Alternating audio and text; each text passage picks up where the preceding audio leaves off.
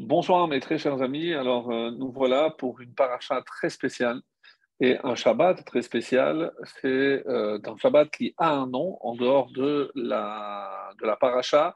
Et curieusement, alors que les noms qui sont donnés au Shabbatot généralement sont tirés de la Haftara, comme Shabbat Shuva ou autre, le nom que nous donnons à ce Shabbat, c'est Shabbat Shira. Pourquoi? Tout simplement parce que nous arrivons à ce qu'on peut appeler le onzième euh, miracle, la onzième plaie, pour ainsi dire. C'est celle qui va frapper les Égyptiens définitivement, puisqu'ils vont bayam, donc ils vont tous être euh, engloutis par la mer. Et ce chant, ce, cette Shira, ce chant euh, qui va être entonné par tout Israël avec Moshe à la tête, donc donnera non seulement lieu à ce Shabbat spécial, mais c'est aussi, je le rappelle, euh, ce passage est aussi lu à Shevi'i Shel Pessah, le septième jour de Pessah, puisque on considère, puisque le, compte que nous faisons depuis le 15 où euh, s'est effectuée la sortie, jusqu'au moment où on a traversé la, mer Rouge, c'était le septième jour, et c'est pour ça qu'on appelle Shevi'i Shel Pessah, où on relira donc ce passage de euh, la Shira. Alors, curieusement, et ça fait partie également de, des points qu'on va essayer de développer dans la tefila du matin, comme euh, c'est rapporté dans Masechet Brachot, quand c'est rapporté aussi dans la halacha. Donc, on commence toujours par des louanges, des louanges à Hachem, et on commence par des Tehillim, ce qu'on appelle les Pesouké des Ibra. Et généralement, ce sont euh, tous des psaumes tirés du livre, évidemment, de David, et on voit euh, vers la fin, donc la Shira qui vient, on va dire, s'insérer, alors que logiquement, comme on le voit par exemple pour euh, la Hamida de Moussaf à Rosh Hashanah, on dit qu'il faut Malchuyot, Zichronot et Shofarot.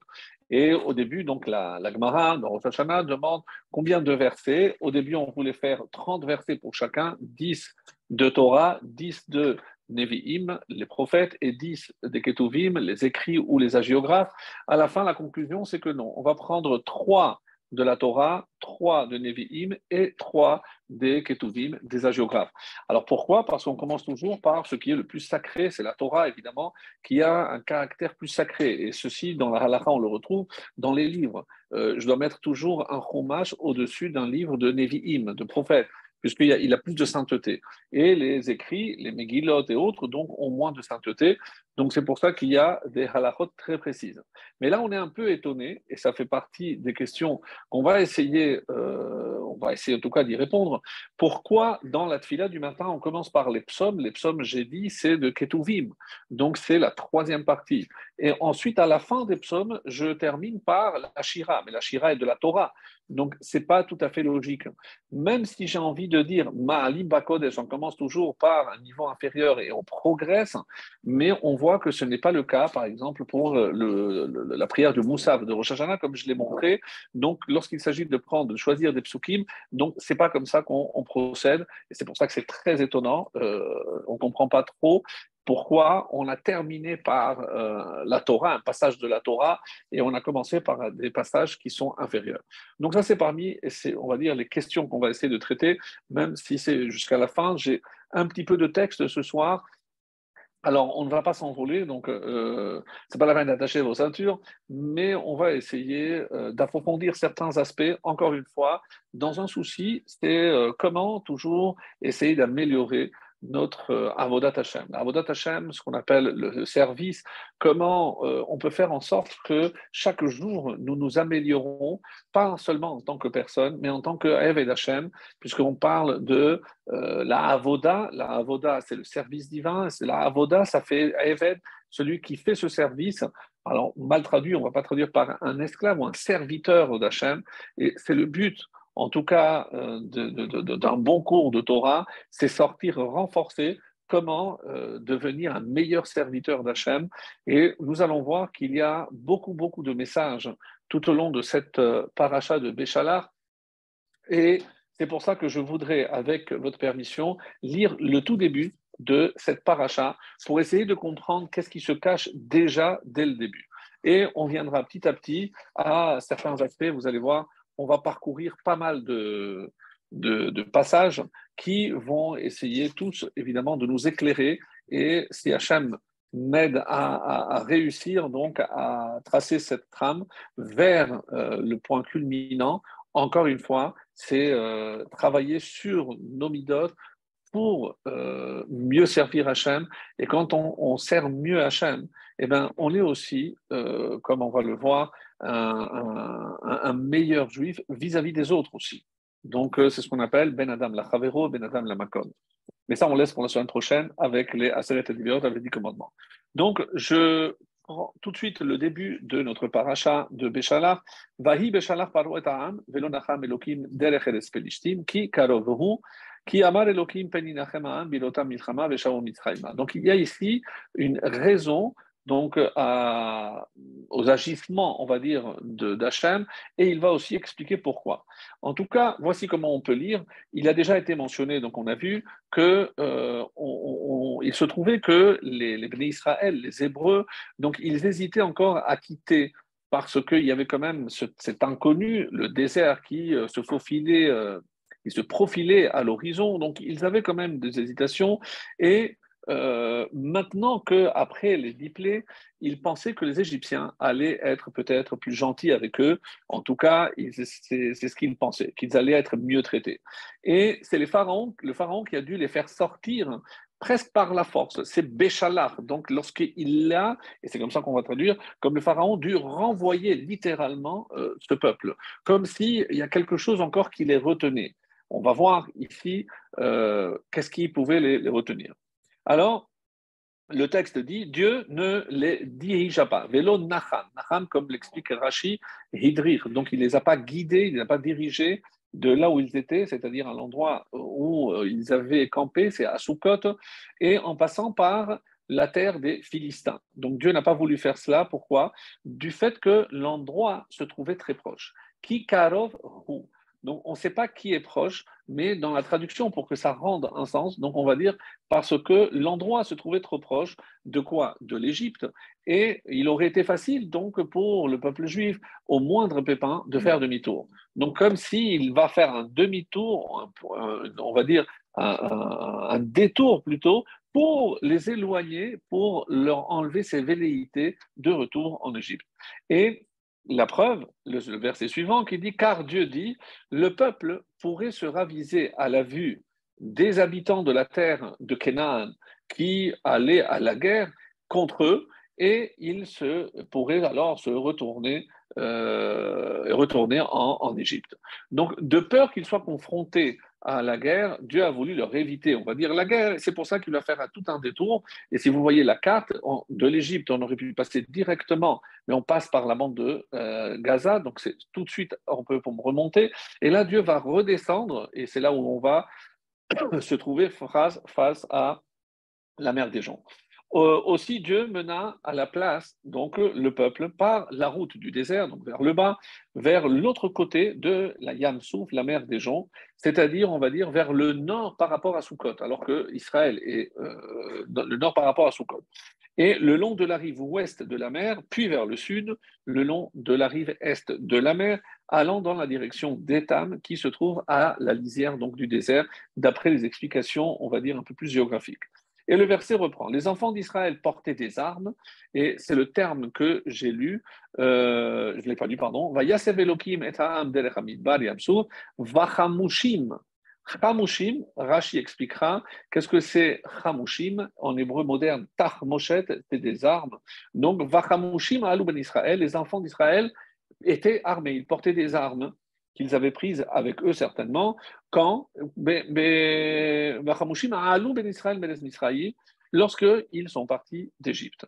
Très étonnant, on n'a jamais entendu parler de ces armes. À quel moment ils auraient, ils auraient pris ces armes-là Est-ce que c'est au moment où ils ont dérobé les, euh, tous les ustensiles Mais on parle dans la Torah de Kelechesef et que on parle d'ustensiles en or ou en argent, ou de sémalotes, ou de belles de belles robes, de tenues. Euh, donc on ne comprend pas. D'ailleurs, même les tenues, on avait parlé, rappelez-vous, les années précédentes, mais ça ne correspondait pas à la taille, c'était certainement un peu... Euh, euh, c'était pas, pas de mais on dit qu'il y avait un miracle, évidemment, que Dieu avait fait pour que ça puisse leur, convenir.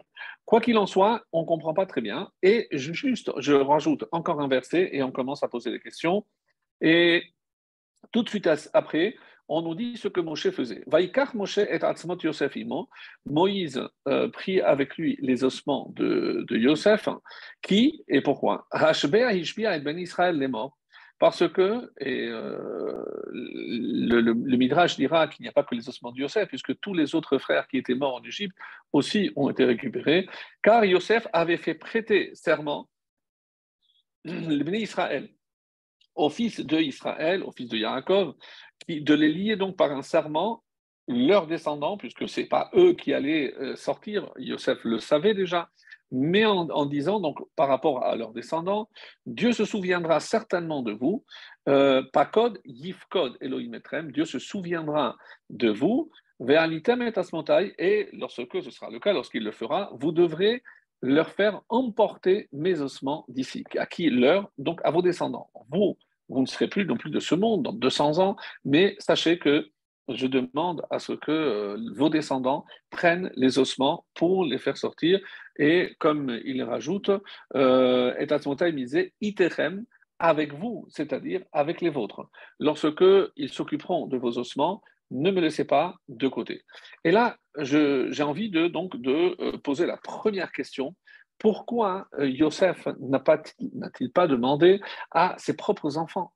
Ben, c'est clair. Pourquoi? Parce que euh, Yosef avait quand même deux enfants, Ephraim et Ménaché, et c'est logique que ce soit les descendants, ses propres descendants, qui s'occupent de sa sépulture. Et c'est vrai, nous connaissons le Midrash, qui dit qu'ils avaient mis dans un, dans un cercueil extrêmement lourd pour être sûr que le fleuve n'allait pas euh, rendre le corps, les ossements de Yosef, et personne n'avait vu l'endroit exact. Hein. D'ailleurs, le Midrash dit que euh, Moshe, pendant les trois jours où ils ont cherché toutes les richesses, Moshe a passé trois jours hein, à chercher le cercueil de Yosef. Et comme le rapporte le Midrash, c'est Sérar, la fille de Hacher, qui a vécu si, tellement longtemps, qui a euh, montré à Moshe Rabbeinu l'emplacement exact où euh, se trouvait le cercueil. Et il a dit, euh, Moshe, donc, s'est adressé à, à, Yosef en disant, écoute, le moment de la sortie est arrivé, donc moi, je ne peux pas te faire sortir de l'eau, donc à toi de faire le nécessaire. Et toi tu fais le nécessaire, nous on s'occupera de te ramener en, Israël. Et bien que Moshe, encore une fois, c'est un détail extrêmement important, Moshe ne sera pas celui qui va rentrer, donc ce n'est pas lui qui va s'occuper du cercueil jusqu'au bout. Et dans la Gemara, on dit, de, là, on prend cet exemple, que même si quelqu'un commence une mitzvah, et quelqu'un d'autre la termine, la mitzvah est attribuée à celui qui termine. Et d'où on l'apprend, d'où on apprend ce principe, c'est précisément de cet épisode-là. Parce que on va voir plus tard, quand on dit les Atzmot Yosef, Asher He'elu ben Israël, que les ben Israël ont fait euh, monter depuis l'Égypte. Mais non, c'est pas eux, puisqu'on a vu que c'est Yosef, et c'est Yosef qui va porter le cercueil donc jusqu'à euh, jusqu'au désert. Et malgré tout, comme c'est pas lui qui va rentrer et donner une sépulture à Yosef, aux ossements de Yosef, donc la mitzvah dans son entièreté sera attribuée aux enfants d'Israël et pas à Moshe. Cela n'a pas empêché Moshe de s'occuper, de se préoccuper, même s'il savait que le mérite de cette mitzvah n'allait pas lui revenir, cela n'a pas empêché de commencer. Et ça rejoint un petit peu ce qu'on voit dans Pirkei Avot, Lo alecha amlacha ligmor. Donc ce n'est pas à toi de terminer, d'achever quelque chose, mais tu as une mission, tu dois commencer. Tu es quelque part, tu as une mission à remplir, tu n'es pas sûr que tu pourras la mener à terme, mais à toi de commencer. Ça peut être écrire un livre, ça peut être n'importe quoi, quelque chose qui, euh, dans le temps, euh, peut-être ne verra pas la conclusion, peu importe. Donc on dit que euh, on doit, on doit euh, commencer une mitzvah même si nous ne la terminons pas. Et ça, on l'apprend, ce principe extraordinaire, on l'apprend de, de Moshe Rabbeinu. Alors, le Messer Chorma, essaye maintenant de répondre à la question que nous avions posée. Pourquoi il n'a pas demandé à ses propres enfants? Alors, on va prendre les deux cas euh, séparément, Ephraïm et Ménaché. Alors, on commence par Ménaché et la réponse nous est proposée par le Mesher Chorma qui, lui, a apporté un élément extrêmement intéressant. On dit que Yosef Ra'a Beruach Kocho, il a vu euh, par anticipation, par l'Esprit Saint, par la prophétie tout simplement, il a vu que Ménaché, en tout cas la moitié de Ménaché, n'allait pas rentrer en Israël.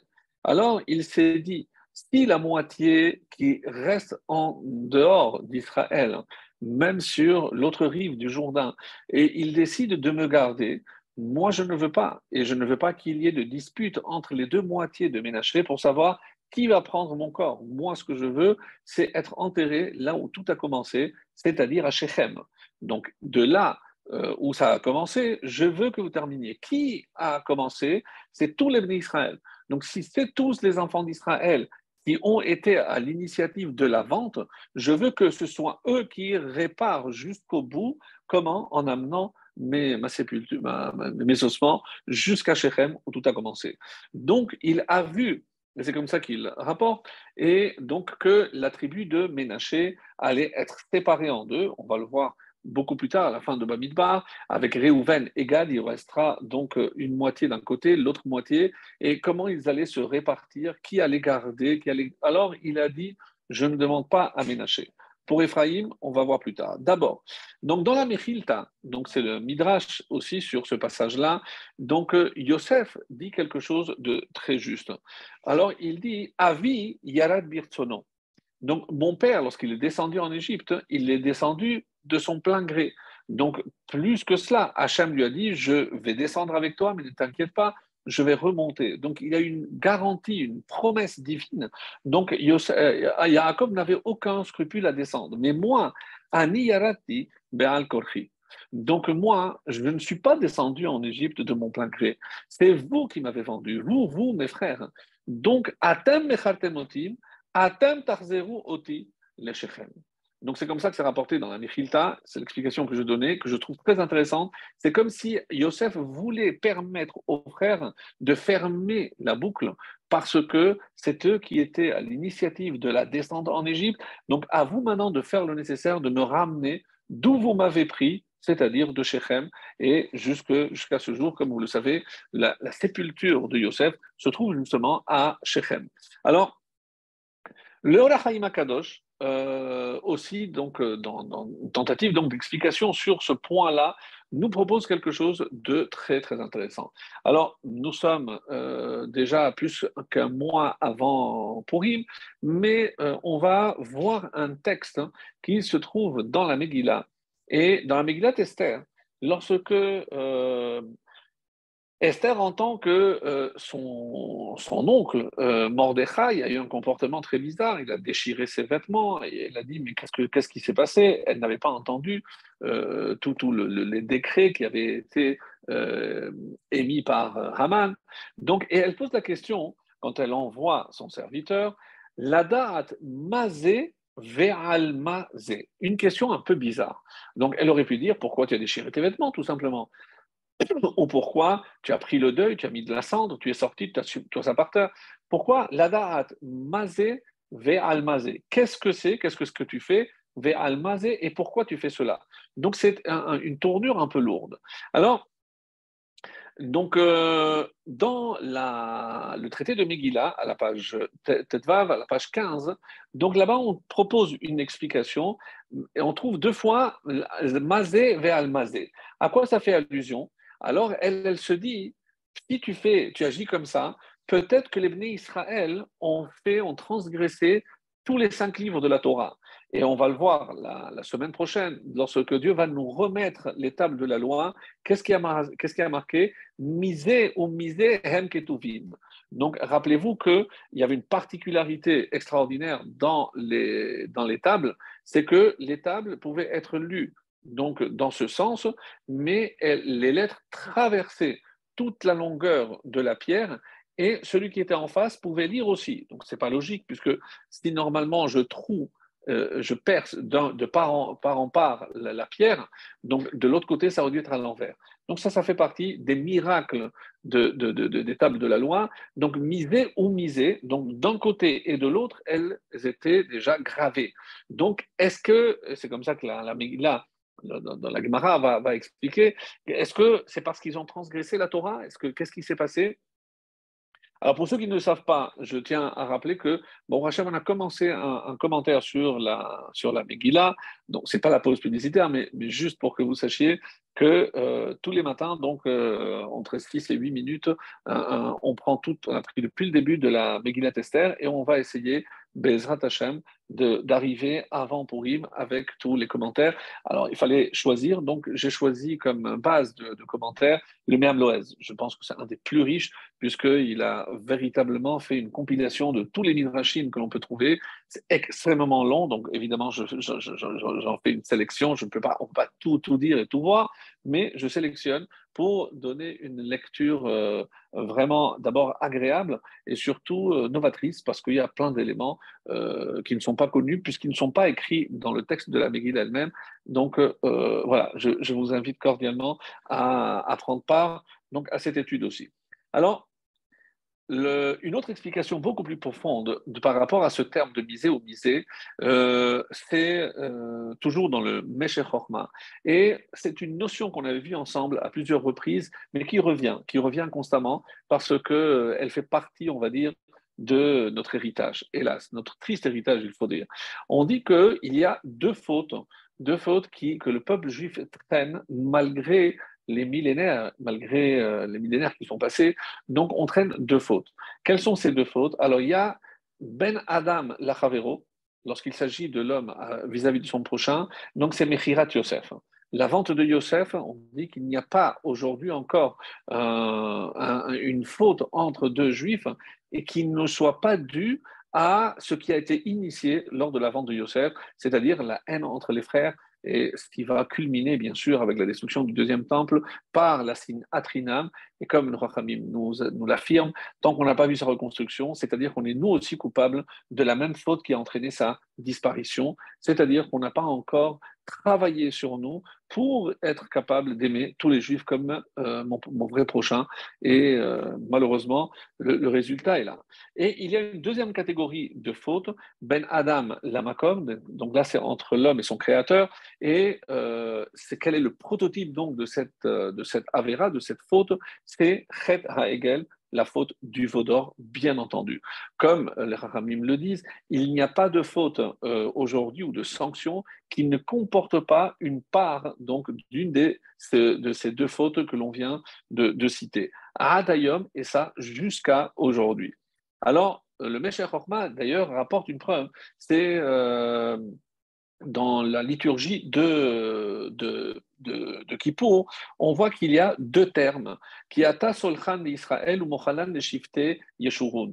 Donc on utilise deux, deux, deux, termes pour dire que Dieu nous pardonne, et solachan et mochalan. Donc pourquoi il y a deux termes différents pour exprimer ce, pardon? Et c'est comme ça que le Meshech Chochma dit, parce que ça fait allusion aux deux fautes faute de la, faute du Vaudor et la faute de la vente de Yosef que nous traînons, donc nous, encore aujourd'hui, à Kippour, lorsque on demande pardon à Hachem, donc on rappelle, hélas, ces, ces deux fautes. Alors, quel est le rapport maintenant avec ce que je disais dans la Megillah? Et vous allez voir une interprétation vraiment très, très originale, très riche. Alors, au niveau de la Mechirat Yosef, lorsque on a assisté à la vente de Yosef dans, la Pacha, dans, dans, Bereshit, quand on a vu, alors euh, Yosef arrive et il voit un homme qui leur dit, d'après certains c'est avis, il leur dit Nas'u misé. Ils sont partis de Zé. Et d'après l'interprétation allégorique, évidemment pas le sens euh, obvi, le sens pshat du texte, hein, qui veut dire ils sont partis d'ici, donc euh, ils ne sont plus là misé, Zé, c'est 7 et 5, 12.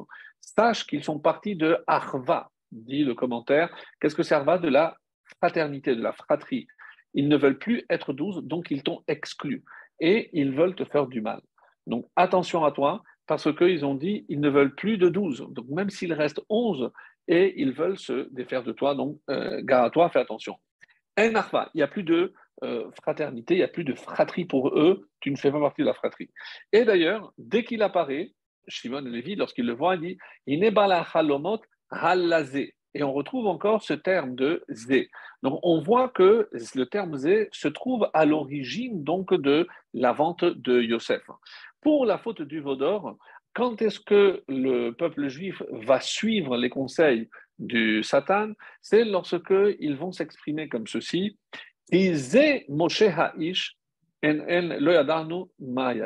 Donc, qu'ils Moshe Ha'ish, car voilà, comment on va traduire en français, l'homme Moshe, on ne sait plus ce qu'il est devenu. Donc, et à partir de là, pensant que Moshe n'allait plus redescendre, donc ça a malheureusement généré la, construction du veau d'or en arrachant les, bijoux aux femmes. Donc, les deux fautes commencent par le verbe zé. Maintenant, je comprends lorsque Esther demande la date mazé vers mazé. Mais est-ce que ce qui nous arrive, nous, est-ce que c'est à cause de ce zé ou ce zé? C'est-à-dire, est-ce que c'est à cause de la faute du Vaudor ou est-ce que c'est à cause de la vente de Yosef? Et qu'est-ce que lui répond euh, Mordechai? Donc il dit, mais tu vois bien, si j'ai déchiré mes vêtements, qui a déchiré ses vêtements? Yaakov, lorsqu'il a appris la disparition de Yosef. Donc ici, contrairement à tout ce qu'on aurait pu imaginer. C'est pour ça que c'est vraiment un, chidouche, quelque chose de nouveau. Nous, on a toujours pensé, parce qu'ils ont participé, comme je, le dis d'ailleurs tous les matins, parce qu'ils ont participé au festin, parce qu'ils ont mangé peut-être de, la nourriture qui n'était pas totalement cachère, ou du vin servi par des non-juifs, etc. Il y a beaucoup de fautes, mais jamais on n'aurait pu imaginer que le fond, le fond de la faute, c'est qu'il n'y avait pas de harva, qu'il n'y avait pas de euh, fraternité. Alors qu'est-ce qu'elle dit? Maintenant, je comprends. Mais si tu penses que c'est parce que c'est Ben Adam, la que c'est une faute entre nous, et c'est pour ça que toutes les mitzvot de quoi, en quoi elles vont consister, à part le michté, donc matanot laevionim, euh, donc tout, ce qui est justement d'aller vers l'autre, euh, donc par rapport aux pauvres, par rapport au machafidachek que je dois faire avant, donc pour m'occuper des pauvres, euh, les matanot ish donc donner des cadeaux aussi, donc tout ceci pour consolider les liens entre les hommes, parce que c'était la nature de la faute, et c'est ce qu'elle va dire. Alors si le problème c'est qu'on est trop séparés, l'air kenos et kolayoudim. Et là, on comprend parfaitement les, propos de Esther qui dit alors va et essaye de les réunir, de les rassembler. Si le problème, c'est parce qu'on n'est pas tous ensemble, alors à toi, Mordechai, de faire le nécessaire pour les rassembler et pour réparer. Alors, où je vois ici aussi miser, ve'ha'anitem et miser. Donc, rappelez-vous, Maintenant, je comprends. Zé, c'est lorsque à Shechem, au misé, où tout a commencé par, euh, avec Yosef, par la vente, par la descente en Égypte, etc. Donc, Ve'alitem et Atzmotai, misé. Maintenant, vous, vous allez réparer ce qui s'est passé. Comment? En prenant mes ossements et en les ramenant à Shechem lorsque vous sortirez d'Égypte. Très bien. Alors, comme si en quelque sorte, le, le, la séparation au sein même des frères a commencé par ce mot zé. Zé, au moment où ils se sont, quittés. Alors, de la même façon, on explique que, regarde, la différence entre Moshe et les Israël, c'est dans Sota, le traité de Sota, euh, page 13, Yud Gimel. Là-bas, on explique que Regarde comment Moshe aime les mitzvot, parce que pendant que les autres s'occupaient ou se préoccupaient de chercher des richesses, Moshe va s'occuper de la sépulture de Yosef. Mais bon, les commentaires disent, mais attends, mais, mais, mais c'est Hachem qui a promis qu'ils allaient sortir avec Rechush Gadol. Donc c'est une promesse. Et qui c'est qui leur a dit d'aller voir et déjà de repérer toutes les richesses? C'est Moshe qui ils ont reçu cet ordre-là. Donc si c'est Hachem qui leur donne, ça fait déjà aussi une mitzvah. Donc pourquoi je vais dire que la mitzvah de Moshe serait plus grande que celle accomplie par les Israël? C'est une question. Alors, et là, on dit que euh, il faut comprendre que lorsque on dit qu'on est sorti avec Rechush Gadol, le Rechush Gadol, donc d'une grande richesse, hein, est-ce qu'il s'agit simplement de, des biens matériels qu'on va prendre aux Égyptiens comme compensation des années d'esclavage, de dur labeur? Donc, comme s'ils avaient dû payer, s'ils avaient pris des travailleurs, donc ça n'a pas été du vol. Et euh, certains des, commentateurs ont même euh, remarqué qu'ils ont pris exactement la valeur de ce qui leur était dû. Donc, ce n'est pas du vol, bien entendu, on ne peut pas imaginer une chose pareille, mais voilà euh, un premier sens. Mais tout le monde comprend que le véritable sens de Rehush Gadol, si c'est gadol, c'est grand, je ne peux pas dire parce que généralement, lorsque c'est un bien matériel, comme euh, Esav, yeshli rav. donc j'ai beaucoup. Mais Gadol fait allusion à quelque chose de beaucoup plus grand, donc dans le domaine déjà spirituel. Donc on va sortir avec une richesse spirituelle, rouhani. Et avec quoi on va sortir? Déjà parce qu'on a commencé à accomplir des mitzvot. Rappelez-vous que c'est en Égypte où on a commencé avec le, le Korban Pessah, le sacrifice d'agneau pascal et la Brit Mila pour tous ceux qui ne l'avaient fait, ne l'avaient pas fait, à l'exception donc de la tribu de Lévi. Donc on a commencé les mitzvot et on se prépare à recevoir d'autres mitzvot. La vraie richesse, hein, et on va voir qu'il y a aussi une autre explication encore beaucoup plus belle, enfin plus belle, euh, je ne sais pas, mais aussi très belle, parce que Qu'est-ce qu'on a acquis finalement Et rappelez-vous, on avait parlé à ce moment-là, lors des, des diplés, c'était pour acquérir quelque chose qui était en manque. C'était la Emouna. Donc, toutes les plaies visaient à euh, consolider, à renforcer la Emouna d'Ebn Israël. On va voir que tout au long de cette paracha, c'est le maître mot, c'est justement cette Emouna. Donc, on va le voir d'ailleurs dans la traversée de la mer Rouge. Vaya Aminu Bashem ou Moshe Avdo. Quoi C'est comme maintenant qu'ils ont eu euh, confiance en Moshe et en Hachem. Après, où sont les dix plaies Mais pourquoi que maintenant? Donc, comme si c'était quelque chose qui a culminé un processus qui a bien démarré bien, bien avant. Alors, Moshe, donc, euh, lui, il ne s'est pas préoccupé de l'argent. Donc, de quoi s'est-il occupé? Lui, il passe ces trois jours à repérer parce que c'était une promesse. Et euh, comment se fait-il que ça, ça va finalement lui tomber dessus? Pourquoi c'est euh, Moshe qui prend cette responsabilité? Donc c'est très important aussi parce que Moshe, on va dire, rappelez-vous, les, anciens cours, a fait en quelque sorte un peu le tikkun de ce que Yosef a subi. Donc il s'identifie à Yosef et pour culminer donc cette identification, donc il veut aussi être celui par qui la sortie d'Égypte va être opérée, en tout cas pour Yosef, et tout ce qu'il a euh, fait préparer le terrain pour la, la. Alors, euh, Rabbi Ovadia Sforno, lui, rajoute quelque chose de très intéressant. Il dit Non, vous savez que même les Israël, eux, n'étaient pas tellement pour, tellement favorables pour prendre cet argent. Pourquoi? Parce que s'ils prenaient l'argent, ils euh, ne voulaient pas prendre le risque d'être après poursuivis pour récupérer leurs biens. Donc, ils se sont dit Il vaut mieux qu'on ne prenne pas. Donc, ils ont eu peur d'être après euh, poursuivis par eux. Alors, donc, euh, c'est pour ça qu'on a dû les forcer, et c'est Moshe donc, qui insiste. Et c'était une mitzvah, on ne peut pas dire que euh, ne nous inquiétez pas, c'est quelque chose que Moshe euh, les a obligés à faire parce que Dieu avait promis qu'il devait sortir avec Rechouch Gadol. Et si on, sent, prend le sens propre, donc il fallait qu'il sorte, qu'il sorte avec cette richesse comme Dieu avait promis à Abraham. Alors, Maintenant qu'on a expliqué ça, il me reste maintenant dans la suite du verset un terme qui est un petit peu, on, avait un petit peu tiqué. Pourquoi? Parce qu'on dit qu'ils sont sortis chamushim, armés. Mais armés comment? Quel, type d'armes ils ont pu prendre aux Égyptiens alors que eux étaient vraiment, euh, on va dire, des nuls dans le maniement des armes? C'était de simples esclaves. Donc comment on peut imaginer qu'ils ont pensé à prendre des armes? C'est pour ça qu'il y a plusieurs explications. Et donc, euh, comme euh, le, dira le Balatourim aussi, entre autres, euh, le, le, le que je vais lire un peu plus tard, mais le Balatourim, quand sur, sur le mot justement Vachamushim, tac, tac, tac, tac.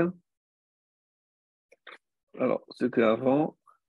Donc, on va voir la deuxième explication, puisqu'on n'a pas encore. Euh, Rachi, par exemple, dit Chamushim en Chamushim ela mezuyanim. Donc, ce terme n'exprime que les armes.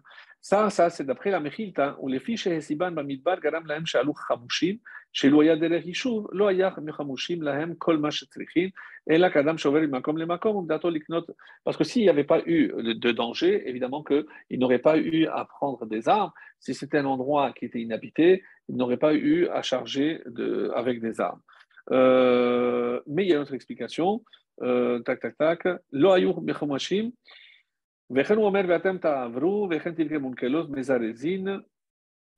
alors, Chamushim, Davar deuxième explication, toujours par Rashi. Echad Mechamisha Yatsou.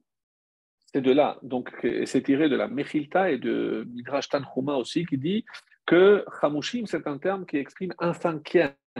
Chamushim de Chamesh.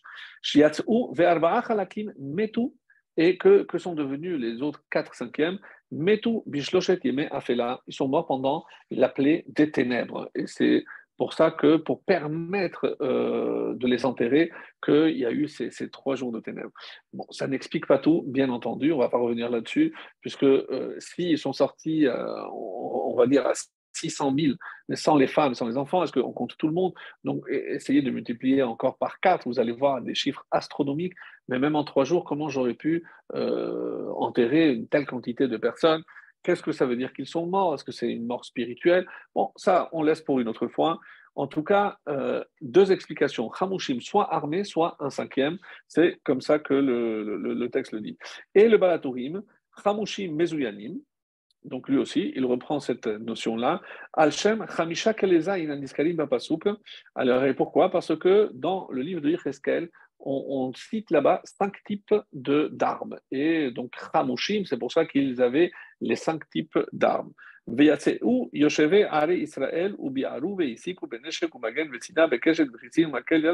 là-bas, il cite le, verset pour bien expliquer quel rapport entre euh, armée et chamushim, la notion de saint, c'est, il explique le Balatourim ici, parce qu'il y a cinq types d'armes. Très bien. Maintenant, on va revenir donc à la, deuxième explication. Donc, euh, ce que dit le, le Kliyakar. Le Kliyakar va donner, vraiment, c'est de l'or bas, il dit Vachamushim. Échec. Donc, il pose la question, je ne vous lis pas tout le texte parce que c'est très long, mais c'est très beau si vous voulez aller voir vraiment dans le texte. Le, le Kliyakar, lui, il pose vraiment la question, mais quel type d'armes J'ai compris, j'ai lu le, le, je sais qu'il y a cinq types d'armes, mais d'où ils les ont eus et pourquoi ils ont pensé à cela? Rachi a donné une explication parce qu'ils savaient qu'ils allaient rencontrer des parties habitables, habitées déjà. Donc, bon, ça c'est d'après le Pshat. Le Kliyakar va beaucoup plus loin et dit Je veux savoir, mais c'est quoi la véritable arme du peuple juif? C'est ça la question qu'il pose. Et ce n'est pas une question par rapport à, ceux qui sont sortis d'Égypte, c'est une question toujours par rapport à nous. Parce que, encore une fois, le but, c'est de rapporter et de ramener toujours ces enseignements à nous, à notre quotidien. Alors, c'est quoi la meilleure arme? Et là, le Kliyaka nous étonne et nous dit, vous savez quelle est la meilleure arme avec laquelle ils sont sortis d'Égypte? C'est le Aaron, c'est l'arche. L'arche, l'arche sainte, mais tout le monde lui saute dessus, mais elle n'a pas été encore construite puisqu'ils n'ont pas encore reçu la Torah, c'est après Yitro, et c'est à la fin, lorsque Dieu va leur demander, c'est quasiment un an, euh, plus d'un an et demi après euh, il faudra après la faute du Vaudor, après Kippour, le ramasser les, biens. Donc c'est à, à, Kislev de l'année suivante, on va terminer, mais on va inaugurer à Nissan deux ans après. Donc, mais, de quoi on parle? On ne comprend pas comment le Kliyakar dit que, et il apporte évidemment des preuves, un épisode euh, très connu euh, avec les, les lorsque à l'époque du roi euh, Shaoul, on dit qu'ils sont sortis en guerre et que malheureusement, n'ayant pas assez de mérite, il y a eu ce jour-là 3000 morts chez les, chez les Juifs. Et le pire, c'est qu'ils ont embarqué le Haron, l'Arche Sainte. Et là, lorsqu'on a rapporté et la disparition de 3000 et surtout de l'Arche Sainte, Shaoul a dit Je ne peux pas laisser cela comme ça. On dit qu'il est allé, il a réussi à récupérer. Euh, bon, là-bas, c'est rapporté dans, le texte comment il s'est arrangé, et il a récupéré les tables, mais pas le Haron. Le Haron, donc, avec apparemment, d'après un certain avis, il y avait les débris des premières tables, euh, mais il a récupéré les tables avec lui et il les a ramenées chez lui. Et le Haron, l'arche est restée. Donc eux, ils ont voulu le mettre dans leur temple et se sont rendus compte que le lendemain, la, tête de leur statue était tombée. Chaque fois qu'il y avait des trucs bizarres, ils ont essayé de changer de place. Et ceci, ils ont mis sept mois pour se rendre compte que cette arche avait quelque chose de particulier et euh, les animaux qui passaient à côté étaient touchés. Donc, ils ont dit que cette arche est très spéciale on n'en veut plus. Ils l'ont mis sur une charrette avec deux vaches et les vaches euh, sont, sont retournées. Et on dit que les vaches chantaient au moment où elles avaient l'arche sainte, et euh, c'est d'après le, Midrash, d'après certains textes, c'est les Tehillim que nous, nous faisons le matin, ce serait une partie des Tehillim que les, euh, les vaches ont chanté lorsque elles ont ramené le, le Sefer, l'arche sainte en, Israël. Et là, donc tout ça pour vous dire que personne ne pouvait approcher. Donc on voit une preuve que cette arche a des pouvoirs. Sinon, demandez à Indiana Jones. Alors, pour la blague. Donc, on voit bien, et c'est inspiré bien sûr des textes, que c'est une arche qui a des pouvoirs. Donc, quand on avait cette arche, je veux bien, mais tant qu'on n'avait pas, comment il peut dire c'est le Aaron Mais on a oublié qu'il y avait un autre Aaron, il y avait une autre arche. Quelle était cette arche? C'était Aarono Shel Yosef. C'était le Aaron, l'arche où étaient les ossements de Yosef. Alors, Quoi Vous allez me dire que oui, chers amis. Rappelez-vous, puisque c'est rapporté dans Sota 13 euh, qu'on avait cité tout à l'heure, on dit qu'il y avait deux Aaronotes à la sortie d'Égypte et on se disait, mais comment Aaron Shelmet avec le Aaron de la Shechina, comment on peut mélanger un mort avec la Shechina qui est le symbole de la vie, comment on peut les mettre côte à côte? Et la réponse, c'est parce que celui-ci a accompli tout ce qu'il y a dans celui-là. Et euh, le Midrash va beaucoup plus loin en citant des versets où on prouve que euh, Yosef, Hatzadik, a accompli les dix commandements à la lettre, et c'est pour ça qu'il a eu ce mérite. Donc je comprends maintenant que quand on dit qu'ils sont sortis avec une arme super puissante, ce n'était pas encore l'arche sainte où sera euh, où, sera placé après, seront placées les, dix tables, les deux tables. Non, l'arme suprême, c'était le tzaddik. Le tzaddik est l'arme suprême du peuple juif, hein, même après sa mort, mes chers amis. Parce que ce Aaron, hein, c'est grâce à cet effort-là, et c'est pour ça qu'à la fin, dans les autres Abraha, Moshe, il, se, minimise l'acte qu'il a fait, mais moi j'ai fait un petit acte, juste, je fais non, Dieu lui dit, tu, tu ne mesures pas ce que tu as fait avec le Aaron de Yosef, hein. parce que c'est cet Aaron-là qui va ouvrir la mer, c'est cet Aaron-là qui va aussi donner peut-être l'arme la plus puissante, pas contre les ennemis, mais pour les Juifs. Pourquoi? On a posé la question d'où le cinquième a quand même trouvé malgré tout la force de sortir d'Égypte, alors qu'on suit toujours la majorité. Vous voyez que les 4 cinquièmes se sont dit, mais où est-ce que vous allez dans le désert? Mais quelle garantie on a? Voilà, maintenant, avec les coups qu'ils ont reçus, euh, ils, ils, vont changer leur attitude envers nous. Donc, pourquoi aller ailleurs? On peut rester, on va être mieux ici, etc. etc. Donc, c'est très tentant, très tentant, sachant que c'est une nouvelle terre, on ne sait pas ce qui va se passer. Euh, Moshe nous a fait preuve de ses pouvoirs, mais qu'est-ce qui va se passer dans le désert? On n'en sait rien. Ce cinquième, a trouvé la force dans les paroles de Yosef. Et pourquoi Yosef, pour eux, était cette arme-là? Parce que l'arme du juif, c'est sa émouna. C'est croire, cette confiance qu'il a, une confiance aveugle en Hachem, qu'il va réussir dans les deux domaines les plus difficiles. On en avait parlé les années précédentes, comme les Rachamim le disent dans la Gemara, que l'ouverture de la mer Rouge est comparée aussi bien à la Parnassa et aussi bien aux Ivoug. Pourquoi? Parce que les deux ne dépendent pas forcément de l'homme. Donc, on sait très bien qu'on doit faire confiance à Hachem. Hachem a déjà prévu quelle est notre autre moitié. Donc, mais à nous de faire, à nous de mériter cette moitié que Dieu nous a réservée. La parnassa, évidemment qu'elle n'est pas liée ni au mérite ni aux efforts que je fais. La parnassa, c'est Hachem. Et si j'ai la émouna, je fais ce que moi j'ai à faire. Je n'ai pas à être jaloux de qui que ce soit, parce que ce qui me revient, personne ne touchera, comme on a déjà vu cette notion-là.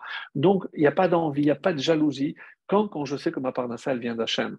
Donc, quand moi je fais le premier pas, comme on va le voir dans la Gemara, qu'il euh, a fallu que quand même quelqu'un se jette à l'eau pour que l'eau s'ouvre, comme pour que la mer s'ouvre. C'est vrai, mais c'est se jeter à l'eau, c'est faire preuve d'une confiance aveugle, d'une émouna à toute épreuve. Et c'est ça ce que euh, lorsque vers l'item misé, sachez que vous allez sortir. Et comment je sais? Parce que je suis en train de vous faire jurer que vous allez prendre mes ossements. Mais en même temps, qu'est-ce qu'il est en train de dire, Yosef? Je vous garantis que Dieu va vous sortir d'ici. Donc ça va prendre le temps que ça va prendre. Mais Dieu va vous sortir. Vers l'item misé. Donc vous allez quitter. Alors n'oubliez pas de prendre. Donc ceux qui ont cru en la parole de Yosef, ils ont trouvé ce réconfort, ils ont trouvé ce regain de Emouna et ils vont le suivre et ce sont eux qui vont sortir. Donc ça c'est par rapport donc à ce qu'on pouvait dire sur, sur ce point-là, comme on va le voir, c'est que Dieu rassure Moshe, je ne te rends pas compte de la grandeur de ton geste. C'est pas simplement parce qu'il a porté sur lui, parce qu'il a passé trois jours à chercher, non. Parce que par ce geste, tu as rendu à, ce cinquième ce qui leur manquait pour trouver cette confiance, cette foi, cette force pour euh, aller de l'avant et quitter définitivement l'Égypte. Vaya Rayam Vayanos. Et pourquoi c'est juste au moment où la mère le voit, lui, qu'elle s'enlève? On dit que celui qui commet la faute d'adultère dans les dix commandements, donc le sixième commandement, euh, septième, pardon, lorsque euh, pour la peine de la sanction pour la, transgression de l'adultère, c'est Chenek. Chenek, c'est la strangulation.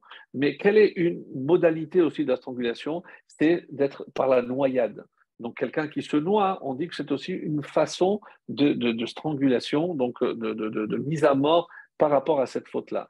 C'est pour ça que d'ailleurs tous les Égyptiens vont mourir noyés. C'est une des explications aussi de, de, la débauche qui régnait dans ce pays-là. Mais quand la mère a vu Yosef, et il a su que Yosef, lui, n'avait pas, ne s'était pas rendu coupable. Chez moi, je ne peux pas lui faire du mal. Donc, si on rentre avec lui, je ne peux pas l'engloutir parce que lui, il est innocent. Donc, la mer s'est ouverte et c'est grâce à lui que tout le monde a traversé, comme on, va le voir. Après, il y a un, un livre magnifique qui s'appelle Be'er Yosef qui a été écrit par un des contemporains qui s'appelle Rabbi Yosef. Et il dit quelque chose de très intéressant, de très très beau. Euh, il dit que le Midrash, sur ce passage, nous dit Chacham lev ikar mitzvot. Alors que les autres s'occupent de ce monde-ci, des biens matériels, le Chacham lev, le sage, littéralement de cœur, donc lui, il s'occupe de faire des mitzvot. Et à qui, de qui parle ce verset? On dit de Moshe, parce que Moshe s'est préoccupé de chercher Yosef.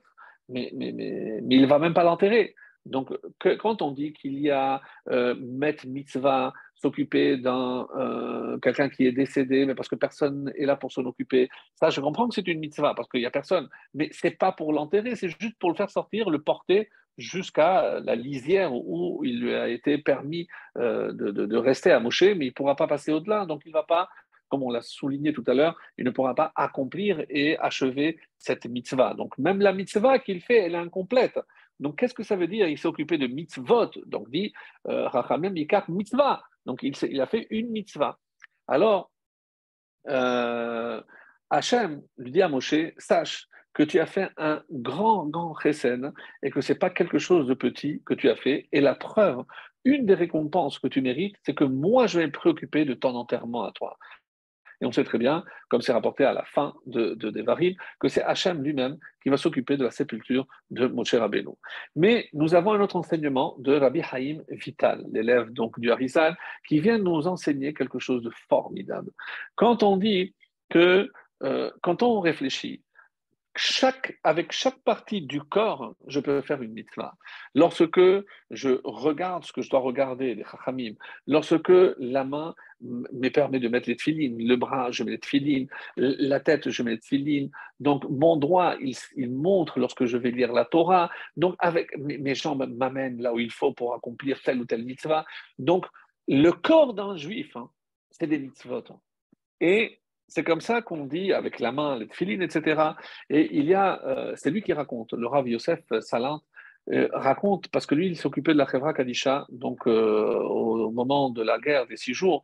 Et comme vous le savez certainement, lorsque les, Jordaniens, entre autres, ont voulu raser Har Hazetim, ils ont apporté des pelleteuses pour essayer de sortir tous les ossements de, leur place pour raser cet endroit.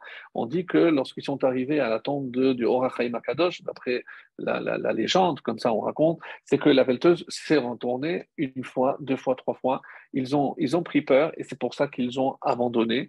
Donc ça c'est ce qu'on dit et il a fallu beaucoup, beaucoup de temps pour récupérer tous les ossements, pour les mettre en place. Et euh, presque neuf mois après, d'après lui, c'est lui qui raconte ça, ils, euh, ils ont fait une cérémonie pour euh, rendre ces ossements, pour leur donner une sépulture. Et, il a dit, ils ont fait ce qu'on appelle l'ikut atzamot. Et il a dit, on n'est pas en train d'enterrer des, parties de corps, on est en train d'enterrer des mitzvot. Et il a cité cet enseignement de Rabbi Chaim Vital, que chaque partie du corps du juif hein, est symbolisée par la mitzvah qu'il fait. Rappelez-vous qu'il y a 248 membres, 248 commandants positifs, comme si chaque partie du corps correspondait à un commandant positif comme, euh, Abraham, lorsqu'on a rajouté le hé, nous le montre. En tout cas, voilà euh, ce qu'il dit. Donc, on n'est pas en train de prendre que des hatzamot, des ossements, on est en train de, nous occuper de mitzvot. Et imaginons s'il s'agit des ossements de Yosef c'est-à-dire avec toutes les mitzvot qu'il a pu réaliser. C'est pour ça qu'on dit que Moshe, alors il a dit mitzvot, puisque même s'il s'occupait d'un seul corps, mais le corps de Yosef, qui était un tzaddik également, donc c'était que, que des mitzvot, et c'est pour ça qu'on dit que Moshe s'est occupé de mitzvot. Alors, maintenant, on va euh, lire une autre interprétation par rapport à euh, cette, cette, explication ici qui est un petit peu difficile. Euh, comment, donc, on va expliquer qu'il y a un cinquième qui est sorti, comme on l'a dit, et chaque fois qu'il est dit dans le verset Hashbea Hishbia, il jurait, il a fait jurer, pas code, if code, se souvenir, il se souviendra. Donc c'est très curieux, mais il y a toujours une répétition. Pourquoi tous, les termes sont répétés? Euh, On avait expliqué pourquoi euh, il a fait jurer à tout Israël? Donc, euh, donc on, revient maintenant à cette, à cette question pour donner une autre explication. Alors, Velo On dit, l'onacham, on a traduit, il n'a pas dirigé. Mais nechama, c'est consolation. L'onacham, il ne sait pas consoler. À quoi ça fait allusion? Alors, je vais vous lire un texte euh, qui est le Targum Jonathan ben Uziel, c'est euh, en araméen. Et euh, lui, il, explique ça. Donc, il va, il, va, il va avoir une autre lecture. Vraiment. Alors, je vais le lire, mais en essayant de traduire l'essentiel. Euh, donc, euh, l'odabrinun Hashem orah ara par la terre des Penishtae, arum kerivu, et à cause de sa proximité. Arum hamar Hashem, dilma, et de peur que yithon ama benichamehon, donc de peur que le peuple ne les attaque, des mitou, acheron ici, au lieu, parce que deux termes, leurs frères, hein, des mitou qui sont morts, Bikrava, dans, dans la guerre, Matan Alfin Gouvrin Bene Chela Mishiveta d'Ephraïm. Il y a 200 000 morts de la tribu de Ephraïm qui sont morts quand mais achadim bitresin verumchin umani zainin venartu legat le mevuze gete pelishtae ou ginde avdu al gezerat membra parce qu'ils ont transgressé, ils sont sortis avant l'heure, mimisraim telatin shenin kodam kita. Ils sont sortis 30 ans avant la fin. Alors, comment ils ont mal calculé, etc. Donc, bon, il y a des explications euh, qui vont expliquer, mais ce qui est très beau. Et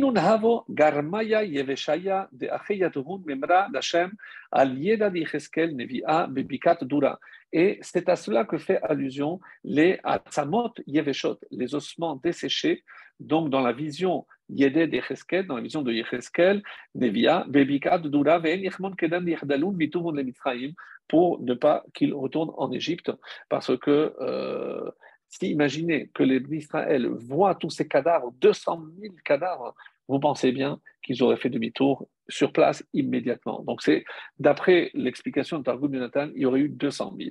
Donc, Ici, mes chers amis, on parle de euh, la mort de 200 000 personnes.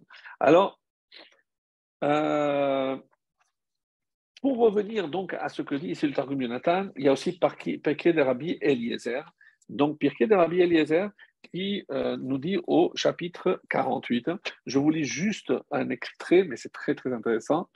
Rabbi Eliezer dit, donc ça existe en français, donc le Pirkei de Rabbi Eliezer dans la collection Verdier, donc euh, le chapitre 48, j'ai sélectionné juste cette partie-là. Pendant toutes ces années où les Israélites demeuraient en Égypte, ils habitaient en paix et en sécurité. Bon, en, Égypte, même en Égypte. Jusqu'à ce que Dignon, ou selon d'autres c'est Ganon, euh, l'un des petits-fils de Ephraïm. J'ai vu des versions en hébreu où il y a marqué Nun. Nun, est-ce que c'est le père de Yoshua qui est de la tribu d'Ephraïm On n'en sait pas. Donc, plusieurs versions sur le nom. Est-ce que c'est Ganon? Est-ce que c'est Nun ou Ignoun Bon. L'un des petits-fils d'Éphraïm vient et leur dire Le Saint béni soit-il s'est révélé à moi afin de vous mener hors d'Égypte. Euh, afin de vous mener, les fils d'Éphraïm, à cause de l'orgueil de leur cœur, car ils provenaient d'une semence royale et étaient des héros de guerre, donc ils prirent leurs femmes et leurs enfants et sortirent d'Égypte. Les Égyptiens les poursuivirent et en massacrèrent 200 000, tous des hommes puissants, comme il est dit. Les fils d'Éphraïm, tireurs d'arc, firent volte-face au jour du combat. D'après Pirkei Rabbi Eliezer, ils ont été tués par les Égyptiens eux-mêmes. Et d'après euh, Targum Yonatan, c'est par les Pelishtim, quand ils sont, arrivés sur leur territoire. Quoi qu'il en soit, donc eux étaient des gens qui avaient l'habitude des armes, puisqu'ils étaient, ils étaient grandis, ils avaient grandi dans le, dans le palais. Donc, l'autre question que, que pose, euh, pose le Midrash, mais comment ils sont sortis? Pourquoi? Parce qu'ils ne pouvaient pas sortir. Personne n'est sorti d'Égypte. Comment 30 ans avant? Et pourquoi ces 30 ans? À quoi ils correspondent? Alors, on dit que puisqu'on avait dit que c'était 430 ans, mais nous, on compte que 400 ans euh, vraiment à partir de la naissance de Yitzhak. Mais eux, ils ont commencé à compter à partir de Brit Ben c'est 30 ans avant. Et donc, ils se sont trompés dans ce calcul, ils sont sortis, mais on dit que c'est les premiers qui vont ressusciter pour revenir en Israël. Donc, euh, Midrash Rabbah, d'ailleurs, il ne parle pas de 200 000, il parle de 300 000 morts. je ne sais pas si vous imaginez, tellement qu'on se pose la question, mais comment ils étaient, pouvaient être aussi nombreux? Parce que comme on est avant la plaie de Makad Bechorot, donc c'est une, une, tribu qui est restée entière, donc il n'y avait pas un cinquième. Donc il y avait les cinq cinquièmes. Et c'est pour ça que le chiffre peut paraître euh, aussi euh, exorbitant. C'est une possibilité, mais le char, le char sur la Torah, lui, il donne une autre euh, réponse aussi très intéressante. Il nous dit non, parce que c'est la bénédiction de leur père. Qu'est-ce qu'ils ont dit? Donc, euh, donc il a il a béni ces deux tribus. Et maintenant, grâce à ça, on a une réponse supplémentaire à, euh, la, à la, question pourquoi Yosef n'a pas confié cette tâche à Ephraïm Maintenant, on comprend. Pourquoi? Parce qu'il savait que Ephraïm, il a vu dans le roi Hakodesh que Ephraïm allait partir plus tôt. Imaginez que c'est Ephraïm qui avait pris le cercueil, eh ben, il serait resté euh, jeté dans, le désert, dans la terre des Pélishtim. Donc, il ne voulait pas cela. C'est pour ça que, d'après cela, on comprend qu'il n'a pas demandé ni à Ephraïm, ni à Ménaché, mais il a fait jurer tout Israël. Soit parce qu'il y avait une vraie possibilité qu'il sorte, soit, comme on vient de le dire, parce que c'est comme ça qu'il a insufflé cette confiance, cette foi, cet espoir que oui, cette espérance qu'ils allaient, oui, effectivement, un jour sortir d'Égypte. Voilà pour euh, cette première partie que je voulais voir avec vous. Et euh, pour conclure donc ce, passage, il y a un commentaire du Hizkuni, aussi très très beau, qui dit que Pelishtim Yusevurim alenu hembaim linkom ben Ephraim. Donc, si les Pelishtim, c'est Hizkuni qui dit, imaginons que maintenant les Pelishtim, ils voient que les autres Juifs arrivent, ils vont se dire, tiens, ceux-là, ils viennent venger la mort euh, de, la tribu d'Éphraïm. Chez Haragnu Aliede, chez parce qu'eux se sont hâtés de sortir. Donc, d'après ça, encore une fois, ce n'est pas les Égyptiens, euh, comme j'ai lu dans Pierre Rabbi Eliezer, mais c'est bien les Pelishtim, les, les, les, les, Palestiniens, les Pelishtim, les Philistins qui ont vraiment tué tous ces Juifs-là. Et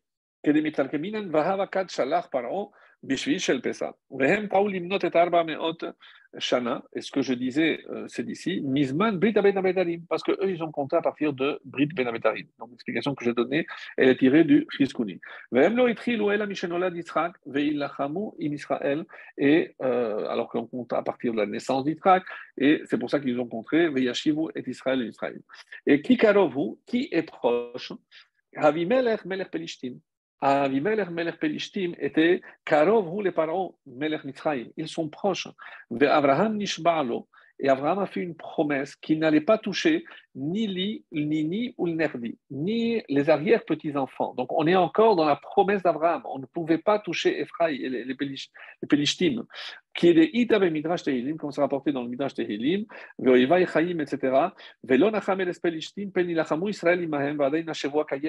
Alors que la promesse faite par Abraham, elle était encore effective, donc on n'aurait pas pu se confronter, même si Hachem avait voulu les aider. Et on comprend maintenant pourquoi mais d'accord, mais maintenant que c'est l'heure, même si on a affaire aux Pélishtim, aux Philistins, eh ben, Hacham est avec nous, Hacham lachem lachem, donc on n'a rien à craindre. Oui, mais il y a, et c'est pour ça que j'ai apporté cette, ce Chizkunim merveilleux, parce qu'il y avait la promesse faite par Abraham qu'on ne rentrerait pas en guerre, ni nous, ni nos descendants, donc il n'était pas question que l'on touche à cela.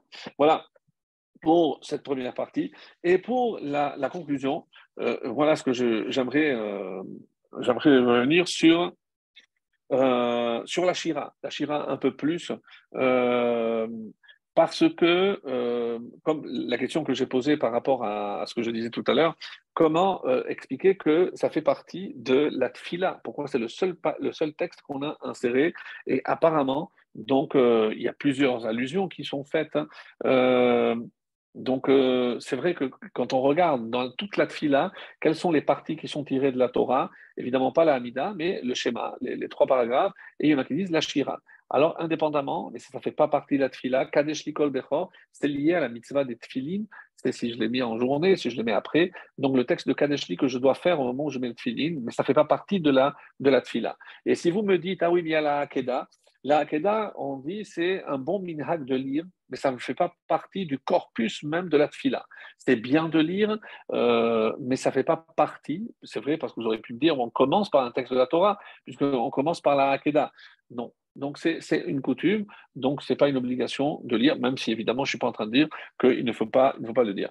Curieusement, si jamais j'arrive en retard et que j'essaye de rattraper, sur quelle partie je peux faire l'impasse dans la tfila Eh bien, les, les, psaumes, normalement, je dois tous les faire. Je peux faire l'impasse de la Shira. Et c'est curieux, parce que la Shira, qui est un texte de la Torah, je peux faire l'impasse et passer directement à Ishtabar. Pourquoi? Parce que si je regarde dans, dans la tfila, et c'est pour ça que c'est important, que, quelle est la bracha que je fais pour introduire tous les, les, les, les c'est dans euh, Baruch Shamar. Et qu'est-ce que je dis là-bas?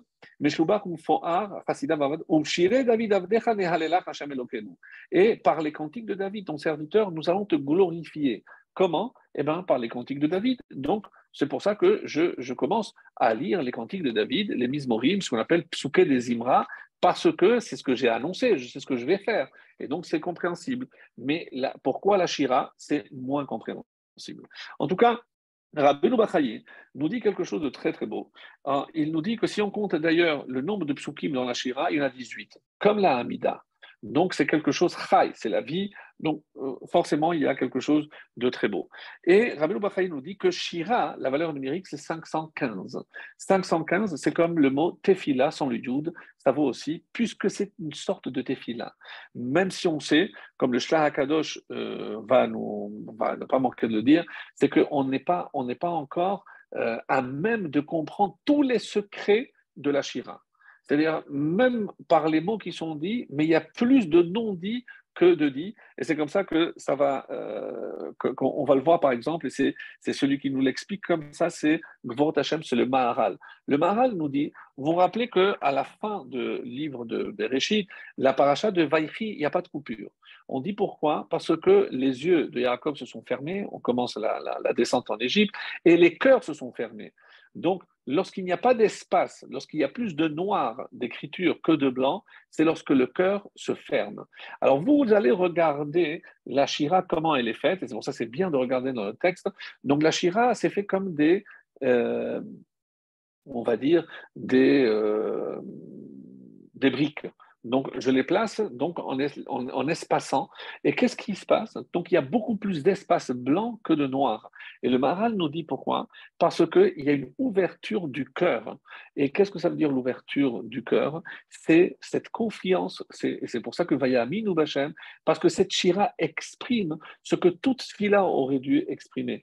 C'est un attachement exceptionnel à Kadosh Baruch une tchouka, un attachement à travers cette prière que, comme il est dit d'ailleurs, que celui qui est capable de dire la Shira vraiment Bessimra en s'imaginant qu'il est en train de traverser, on lui pardonne toutes ses fautes. je ne sais pas si vous imaginez. Donc, on a du mal à imaginer justement que la halakha vienne me dire si je dois faire l'impasse, fais l'impasse sur ça. Mais sur tout le reste, ça n'a pas été dit. Précisément, si je fais la shira dans la joie et je m'imagine en train de traverser en voyant, imaginant la mer au moment où je chante, eh ben, on dit que toutes les fautes nous sont pardonnées. Exceptionnel, quelque chose, une puissance. C'est pour ça que le Shla Kadosh dit on ne peut pas comprendre la puissance de ce chant, alors que Moshe chantait, les bénis Israël chantaient en même temps, mais il n'a pas fait la répartition des. il n'y avait pas les mots, il n'y avait pas de, les partitions. non. Euh, comment ils avaient les mêmes mots? C'est un roi HaKodesh, quelque chose tellement ils ont essayé de s'attacher à Kadosh Baruch c'est que tout le monde a eu le roi HaKodesh et tout le monde a chanté à l'unisson et c'est quelque chose de vraiment, vraiment exceptionnel. Alors, c'est comme ça que le Maral nous le dit. Et pour euh, revenir à la, question, comme le Rambam nous dit, Nahagu Shira. Donc ça ne fait pas partie. D'après le Rambam, quand est-ce qu'on aurait dû dire faire la Shira? Après, et comme ça il dit, je termine, puisque la bracha qui commence, Baruch She'amar, l'ishtabar, bracha qui termine, avec les psuké des imams, tous les tehilim, et on rajoute après, c'est comme ça que d'après le Ramban, il aurait fallu faire. Et nous, on a inclus la Shira à l'intérieur. Alors, il faut maintenant essayer de comprendre, euh, de comprendre pourquoi. Et l'explication, c'est que euh, dans, quand je regarde et que j'ai dit que c'est un texte de la Torah, hein, mais on dit que ce que la, la, Shira apporte, c'est un attachement à Hachem qui me permet, au moment où je vais dire Shema Israël Hachem donc je vais le dire avec toute la puissance qu'il faut. Autrement dit, pourquoi on le met à la fin, la Shira, et on comprend pourquoi Rambam dit qu'il faudrait le mettre même après, parce que c'est pour le coller à Kriyat Shema n'est pas pour le coller à, au, Tehilim, au psaume. Les psaumes, c'est vrai, c'est ça ce que je dois faire, c'est l'essentiel. Mais qu'est-ce que la Shira? C'est préparer mon cœur pour, au moment où je vais accomplir la mitzvah de la Torah, de faire le schéma. Donc la Shira m'a mis en, prédisposition pour accomplir véritablement cette mitzvah de la meilleure façon possible. Donc c'est pour ça qu'on l'a mis vers la fin, pour le coller le maximum à, à Kriyat Shema. C'est, comme ça que euh, euh, c'est comme ça qu'il va, il va dire. Alors, pour euh, conclure, ça commence à être l'heure. Donc, dans Sota, et ça c'est vraiment quelque chose de, formidable, j'ai, ici le, traité de Sota, donc normalement le texte est déjà prêt. Regardez ce qui est marqué. Quand on est face à l'eau, qu'est-ce qui se passe? Alors, tout le monde connaît, c'est Narshon Ben Aminadav, mais c'est pour ça que c'est dommage parce que ce texte est moins connu. Alors, je vais vous le lire. Détagne, on a essayé dans une braïta. Aya Rabbi Meir Omer, il avait l'habitude de dire Rabbi Meir que chez Amdou Israël à Yam, quand les bénis Israël se tenaient face à la mer, donc les tribus se disputaient entre elles. Pourquoi? Zéomer Yored. Eux, lui, disaient non, c'est moi qui descends. Zéomer, non, non, Yored. Non, Trila, non, c'est moi qui vais sauter le premier il y a de la place pour tout le monde, on est tous en même temps. Quel est le problème Alors, continue l'Agmara. Shifto shel Binyamin, veyarad layam techila. Donc, Kafatz, elle a sauté, la tribu de Binyamin a sauté en premier et elle est, elle est, elle est tombée, elle, s'est jetée la première dans la mer. On n'a jamais entendu ça, on a dit que c'était Narshon. Comme c'est marqué dans, dans Tehilim, Sham Binyamin Tsaïr Rodem, là-bas, Binyamin, le plus jeune, les domine, parce qu'il les a eus tous, parce que c'est le premier. Et Altikre Rodem ne dit pas il les domine Rodem, et là Radian, mais plutôt Radian, il est descendu à la mer. Vayus Yehuda Rogmim Otam, et les princes de la tribu de Yehuda, ils ont commencé Rogmim à les lapider. C'est Nehemar, comme c'est marqué la suite, Sare Yehuda Rigmatam, les princes de Yehuda les lapidaires. C'est pour ça qu'il a eu un mérite particulier, Binyamin. Venaasa, Ushpizran Lagmoa. C'est pourquoi Binyamin est devenu Ushpizran, l'hôte de la présence du Tout-Puissant, de la Shechina. Comme il est dit, Ben Ketefav Shachen, et entre les épaules de Binyamin, il repose Hachem. C'est une allusion aussi au Beth Amikdash, puisque le Beth Amikdash va reposer entre, euh, dans le territoire de Binyamin. Et ça, c'est l'opinion de Rabbi Meir. Ramar le Rabbi Yehuda, non. Il a dit non, tu te trompes, c'est pas comme ça. Et là, Zehamar en Yored. C'est l'inverse. Personne ne voulait se lancer. Non, moi je descends pas. Non, moi je descends pas. Qu'est-ce qui s'est passé? Et à la fin, et c'est pour ça qu'on est, Kafas Narshon Ben Aminadav, Veyarad Layam Techila, et lui, il a sauté le premier dans, euh, dans la mer, c'est ce qu'on connaît, c'est Avouni, etc. Et ici, donc le Tosfot, que je vais vous lire oralement, nous dit à quoi ça ressemble, c'est un machal. C'est quoi ce machal? Une parabole. C'est quoi cette parabole? Donc il y avait un roi qui avait deux enfants. Et à un fils, il lui a dit, écoute, réveille-moi demain à 6h30 du matin. Oui, papa, il n'y a pas de problème. Après, il a appelé le deuxième, écoute, réveille-moi à 9h30 du matin. Oui, papa. Et le premier se présente à 6h30 du matin, et là, l'autre entend qu'il y a un truc, ah, qu'est-ce que tu fais? C'est pas, pas, là. Si oui, papa, il m'a dit, il commence à, se crier dessus, et le roi se réveille, il dit, ne vous inquiétez pas, vous avez raison tous les deux, vous, tous les deux, vous aurez, une récompense. Voilà, ça c'est, le machal, ça c'est l'histoire qui est rapportée ici dans, dans l'Agmara, incompréhensible, sincèrement, euh, on ne le comprend pas très bien.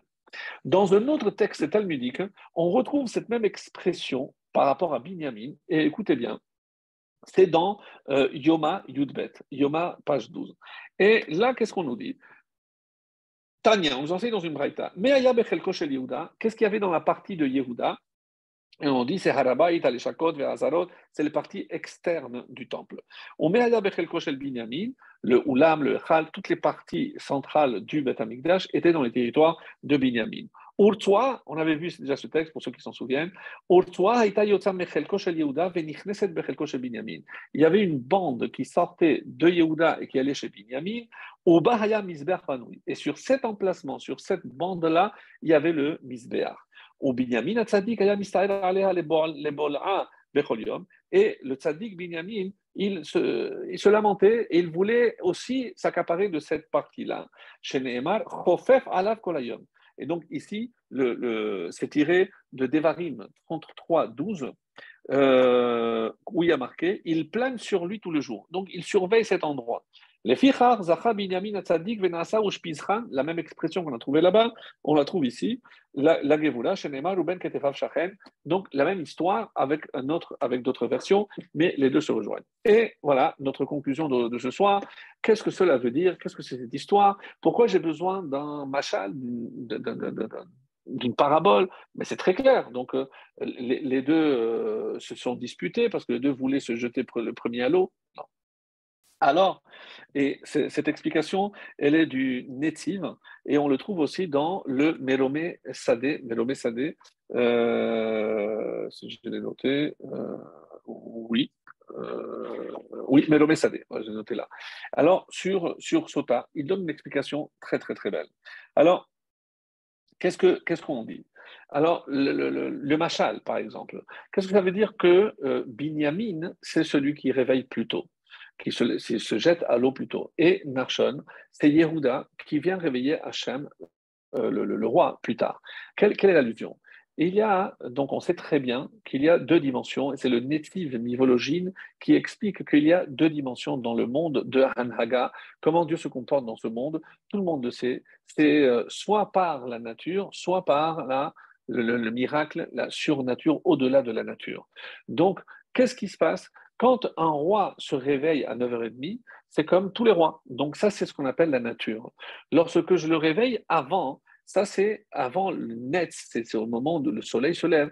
Ça c'est la nature n'est pas encore active, mais moi je suis au-delà de la nature, donc ça relève du miracle.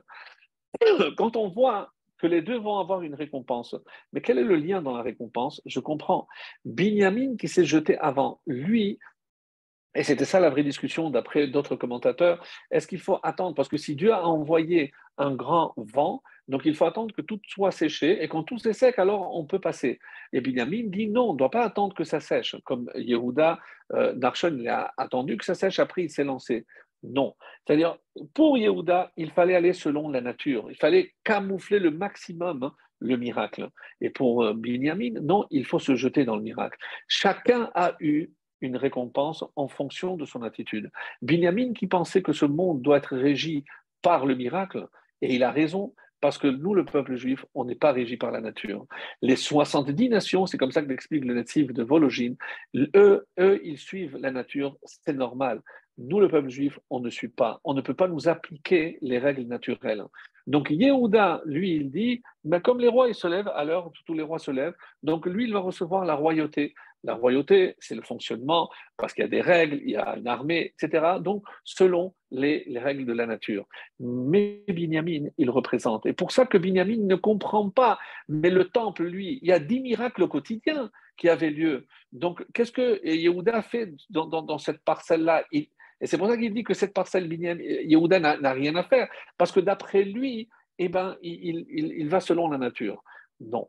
Et dire qu'il y a une bande qui sort de Yehuda chez Binyamin, c'est-à-dire qu'au final, Yehuda, il a compris que la survie d'Israël relève de, du miracle. Et c'est pour ça que, finalement, c'est ce qu'on attend, que lorsque Binyamin et Yehuda, les deux se mettront d'accord, donc entre la nature et la surnature, l'essentiel, c'est qu'on puisse voir la, main d'Hachem dans tout ce qui nous arrive. Et c'est ce que, euh, encore une fois, on peut dire, c'est ça la, véritable Emouna. toute cette paracha est placée sous le signe de la Emouna. La, la, traversée de la mer Rouge, pourquoi? C'est le seul texte qu'on va inclure dans la Tfila.